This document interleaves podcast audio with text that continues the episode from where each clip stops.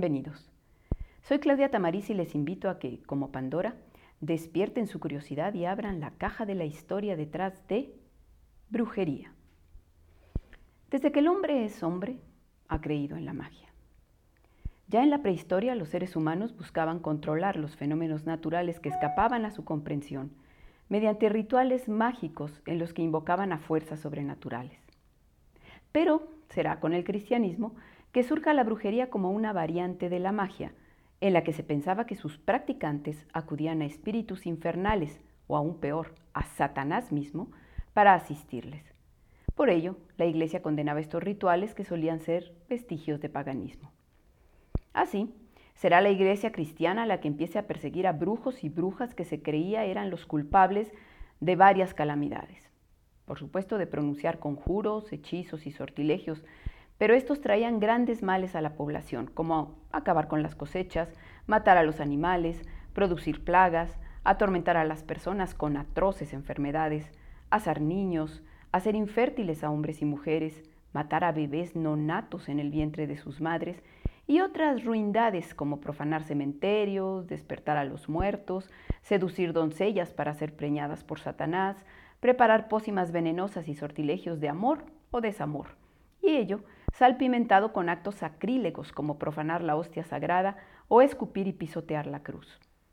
Se pensaba también que podían volar sobre escobas o animales, meterse por las chimeneas y las grietas dentro de las casas y metamorfosearse en animales, y que todas estas aberraciones llegaban a su clímax en los llamados aquelarres o sabbats, reuniones nocturnas presididas por el mismísimo Satanás, en las que se realizaban misas negras y se copulaba con demonios entre otras aberraciones. Denunciadas por vecinos envidiosos, las principales víctimas de estas creencias fueron mujeres, mujeres de extracción humilde que pues o bien practicaban la herbolaria para curar males o realmente creían que podían hacer servicios a un cliente utilizando sus habilidades mágicas o simplemente que lo hacían plenamente conscientes de que estaban engañando a los incautos.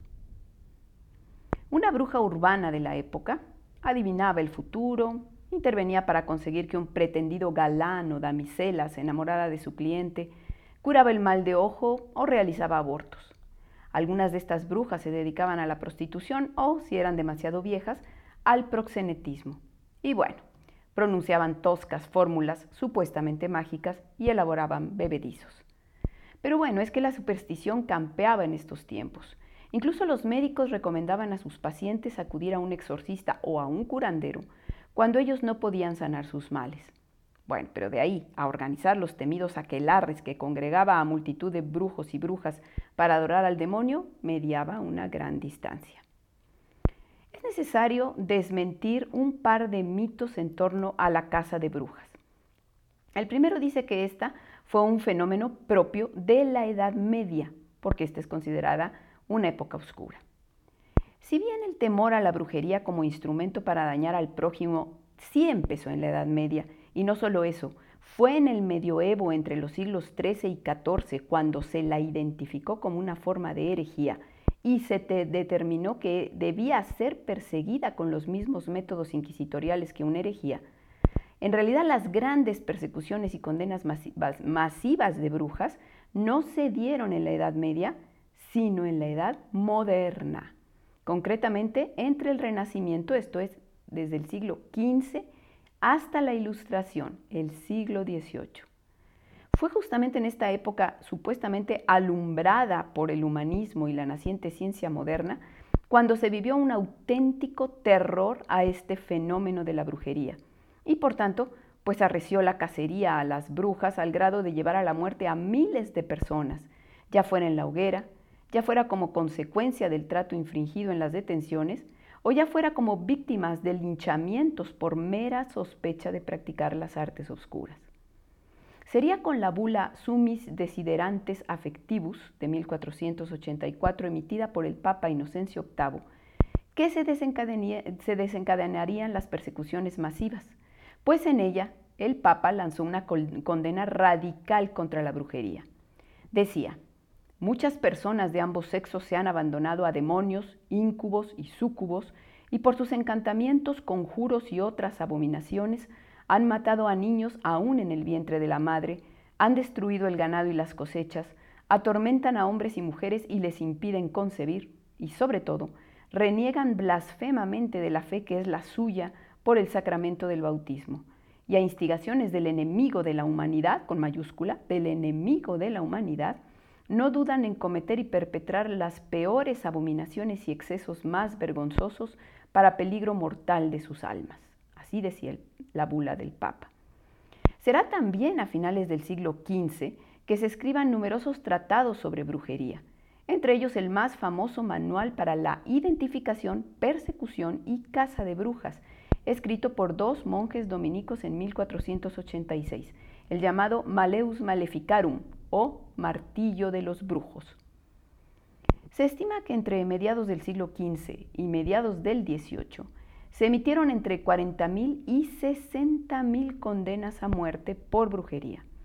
El periodo más intenso de la cacería de brujas se produjo entre la segunda mitad del siglo XVI y hasta el año 1660, periodo que coincidió con un empeoramiento del clima que conllevó malas cosechas y carestías seguidas por la peste de 1630. Ojo, fíjense bien qué es lo que está disparándolo. las malas cosechas, la carestía, la peste.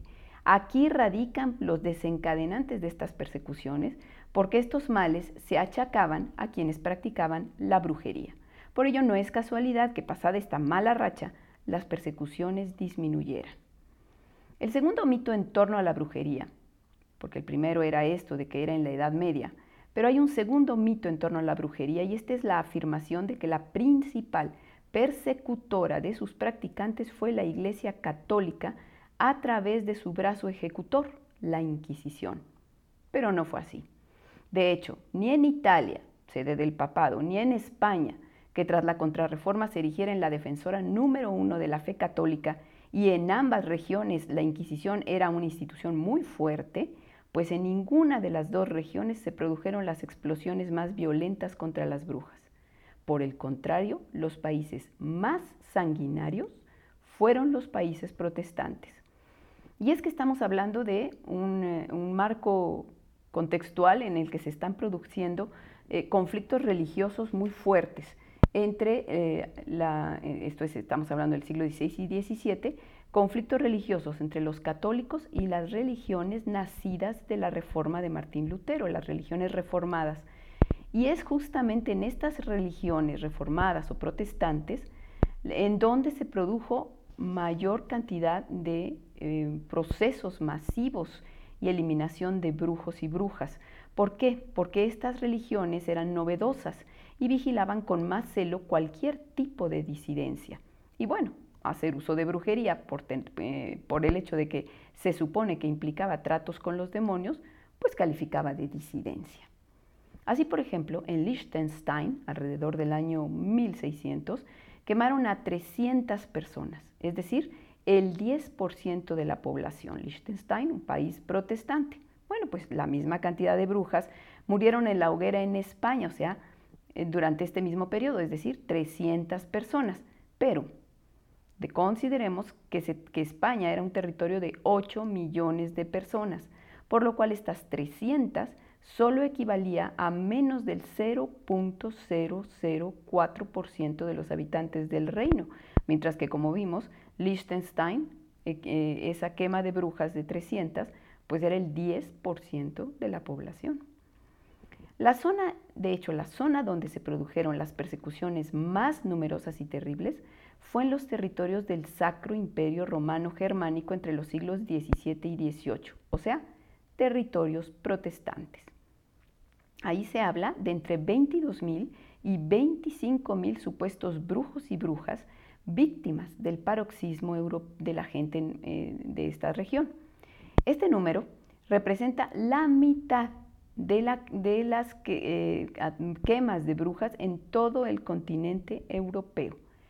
El peor momento se presentó en las primeras décadas del siglo XVII, en que en el suroeste del imperio los procesos se volvieron masivos y las víctimas de esta psicosis colectiva eran arrestados y condenados y se, eran arrestados y condenados y estamos hablando de centenares en cada proceso que se llevaba a cabo.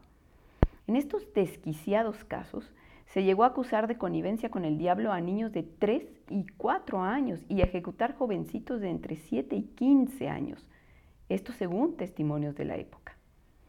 Al parecer, dos fueron las causas de que este fenómeno se diera en territorio germánico. Una fue la fragmentación política del imperio, pues eh, la carencia de un poder central fuerte hacía que cada ciudad actuara en forma discrecional y esto se prestaba a abusos. La otra causa es que se trataba de un territorio, estamos hablando del suroeste de Alemania, donde convivían comunidades de católicos y protestantes, lo que ocasionaba tensiones que explotaban en acusaciones mutuas de brujería. Inglaterra no se quedó atrás.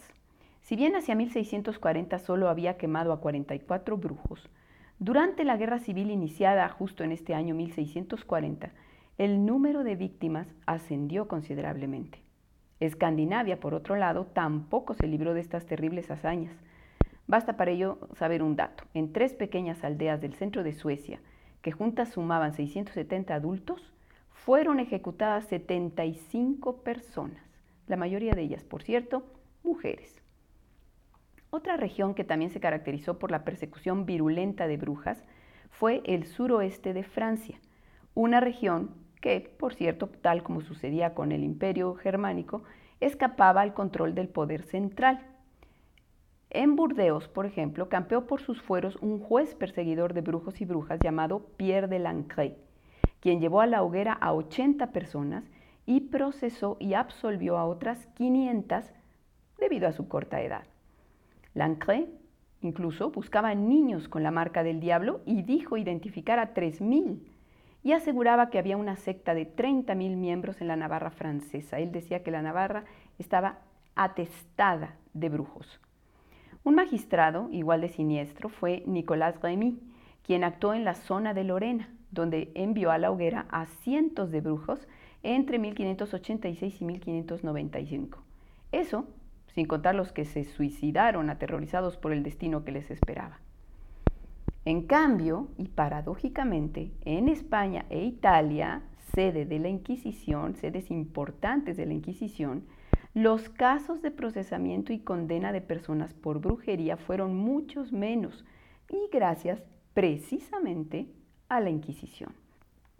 Pues esta no solo no fue la principal instigadora de las persecuciones contra brujos, sino que incluso gracias a su intervención los casos que ella atendía se saldaban con penas menores que difícilmente llegaban al patíbulo.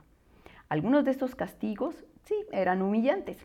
Por ejemplo, pasear al o la supuesta bruja en una mula. El triste jinete iba semidesnudo y con un capirote en la cabeza, y la gente le arrojaba cebollas y le insultaba. Pero no pasaba más. Casos más serios se castigaban con azotes y una multa. Era un castigo severo porque muchas veces estos azotes eh, eh, variaban entre 100 y 200 azotes, pero bueno, así era la justicia en la época. Sin embargo, no se les enviaba la hoguera. ¿A qué se debía este trato indulgente por parte del tribunal más temido de la época? A la incredulidad. Los jueces del Santo Oficio pensaban que la brujería era una cuestión de superstición e ignorancia de la gente. La Inquisición estaba más preocupada por perseguir lo que consideraba verdaderas herejías. Entonces no la podemos perdonar de que fuera, por ejemplo, en España, la causante de la muerte y expulsión del territorio de miles de musulmanes y judíos. Pero en cuestiones de brujería, la Inquisición no veía un verdadero delito contra la fe, a menos que se acusara al súbdito de Satanás de introducir oraciones sagradas dentro de sus invocaciones infernales o de profanar la cruz. Además hay otra cosa, el Santo Oficio se caracterizaba por no precipitarse en las investigaciones y por desestimar testimonios poco consistentes. Así pues, desechaba lo que consideraba chismes de vecinos y supersticiones de ignorantes.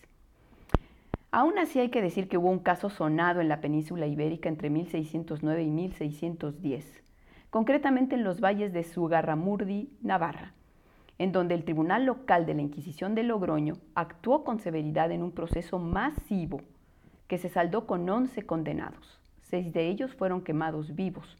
Cinco lo fueron en efigie porque habían muerto en prisión. Pero el caso escandalizó a la Suprema. La Suprema era la autoridad superior de la Inquisición radicada en Madrid y ésta ordenó una investigación. Como consecuencia de ella, se establecieron normas más estrictas para tratar los casos de brujería y estos disminuyeron. A raíz de ello, los procesos masivos llevados por la Inquisición española prácticamente desaparecieron. Al contrario del proceder de la Inquisición, la justicia civil sí procedió contra supuestos brujos y brujas, atendiendo las denuncias de la población y sí aplicó penas sumarias en numerosos procesos. Ya vimos que en los países protestantes esto fue muy común y masivo y eran atendidos por eh, autoridades civiles y también en España fueron las autoridades civiles las que llevaban a cabo estos procesos que, que acabaron con más brujas que la misma Inquisición. La mayor parte de las denuncias eran por curanderismo, por vaticinar el futuro o favorecer con pócimas y fórmulas mágicas las relaciones ilícitas, lo que decíamos que hacían estas brujas urbanas. Pero ¿por qué actuaba entonces la autoridad civil con tanto rigor? Porque muchas veces requerían liberar la tensión entre la población para evitar o de plano detener la psicosis colectiva. De hecho, en España serían estas autoridades civiles, como dijimos, las principales protagonistas de, las de la Casa de Brujas, siendo más duras y aplicando más penas de muerte que la Inquisición, como comentamos ya. Ahora bien, ¿por qué en su mayoría las acusadas eran mujeres? Porque debemos de decir que entre el 70 y el 90% de los acusados eran del sexo femenino. Esto, por supuesto, tiene mucho que ver con la misoginia heredada de la tradición judeocristiana y grecorromana de la cultura occidental. Y según la filósofa Silvia Federici, formaba parte de una estrategia del Estado para disciplinar a las mujeres.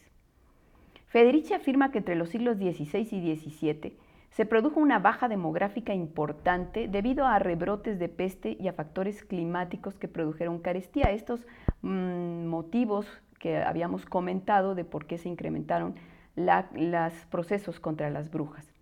Ahora, eh, justamente estos factores climáticos y esta carestía produjo una creciente, y aunada a la peste, por supuesto, produjo una creciente preocupación por el papel que la mujer desempeñaba en la reproducción. O sea, hacía falta que la, que la población creciera de nuevo.